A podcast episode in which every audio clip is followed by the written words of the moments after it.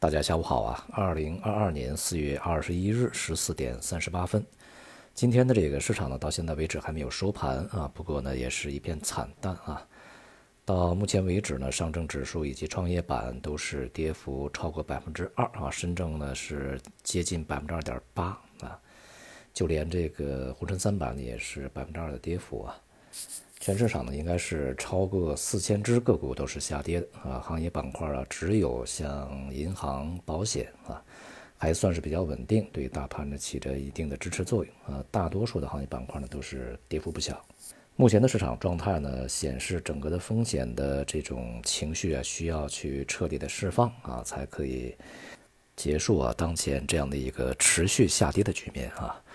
主要的原因呢，其实是很简单啊，就是市场啊，终于接受了未来经济将继续啊这个下行承压的局面，这个客观现实啊，也接受了货币政策不会大幅度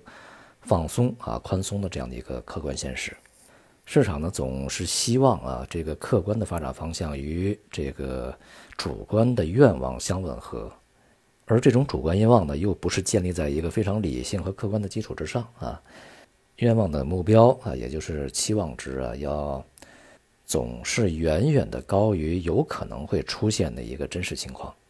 换句话说呢，就是往往会沦为啊，就是没有任何依据的一些空想。我们讲呢，在今年的这个市场当中啊，即便有反弹，也是技术性的反弹啊，就是超跌以后的空头回补，或者说在一段时间之内啊，有一些相对比较温和的信息呢，会这个提供一些阶段性的局部的啊。这种机会导致整个市场反弹啊，但是反弹就是反弹，反弹不是趋势。一个趋势的扭转呢，它是需要有非常大的基本面真实的改变才可以支持的啊。而市场呢，往往啊将一些这个临时性的因素或者说主观的预期，呃误认为是一个基本面的改变。所以说，在前期就有非常多的这种这个说法啊，就是市场底、政策底。呃，什么经济底都已经见到了啊，所以说这个市场呢，在呃前期就会恢复一个大幅大幅度的一个上行牛市重来，等等等等这种说法啊，或者还有什么结构性的牛市啊，呃一些行业啊板块啊，在这个政策的支持之下，会走出一个脱离大盘的牛市等等，这些说法呢，基本上啊都是空中楼阁，他们的结论和依据之间没有一个。呃，这个正常的或者是最起码的一个逻辑的连接啊。目前呢，对于中国的这个股市而言啊，一方面我们看外部啊，几乎是不会得到什么这个支持的啊，因为一方面呢，这个通胀非常高，同时呢，这个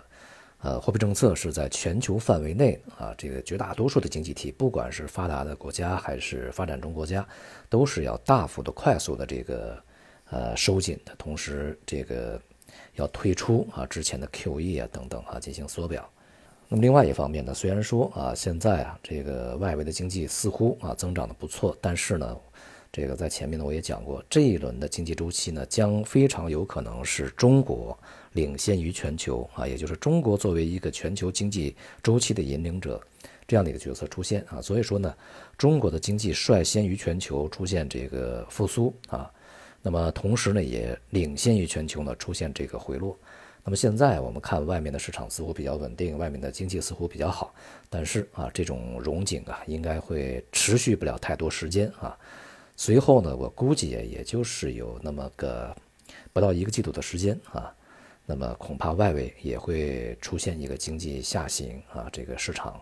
大幅下跌的一个情况啊。呃，况且现在这个外围的市场表现也不是那么好。啊，像隔夜的这个美股也是下跌的啊，整个的这个市场的下行的趋势是没有任何改变。而对于内部而言呢，我们就要看两个方向啊，一个方向就是疫情什么时候会受控，或者说对于疫情的一些这个比较严厉的啊这个风控措施什么时候能够进行一个比较大幅度的调整啊，这是一个。那么另外呢，就是经济何时能够。真实的见底恢复啊，或者说这个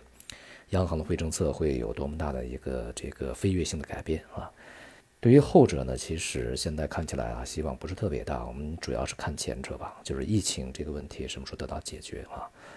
由于我们现在呢所面临的是一个系统性的一个长期的经济大环境和利率大环境的变化，所以说整个的大的一个长期基本面它是难以改变的啊。疫情呢，如果说出现缓解，也是对于市场啊会有一个阶段性的支持啊，也只是对于市场呢有一个阶段性的反弹的支持，也不改变不了它的一个长期的趋势啊。而且呢，我们可以看到啊，这两天也是反复提醒大家注意人民币汇率的变化。而目前呢，人民币对于美元的这个汇率走势是连续啊，这个大幅度的这个下跌。那么这种局面呢，恐怕还会持续下去啊。呃，人民币汇率的下跌以及市场的下跌是互为因果啊。这个整个的因为经济下行，利率保持呃相对比较低的水平啊，中美利差倒挂，那么促使人民币汇率下跌，而人民币汇率下跌呢，又会导致整个的这个金融市场受到一个影响啊。而金融市场的一些资产遭到抛售，无论是债市还是股市，又反过来会使利率啊受到这个压力，这就是互为一个因果，这个循环作用的一个结果。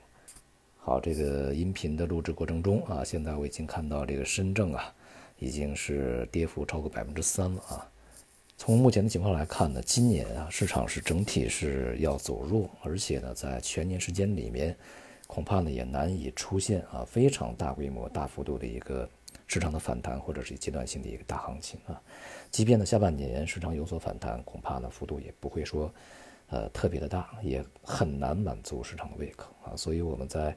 接下来的市场的操作里面，继续啊，保持一个战略性的回避，战术性的呢，你喜欢参与的呢，一定要去清仓啊，快速捕捉一些阶段性的机会就可以了啊，捕捉不到也不要强求啊。好，今天就到这里，谢谢大家。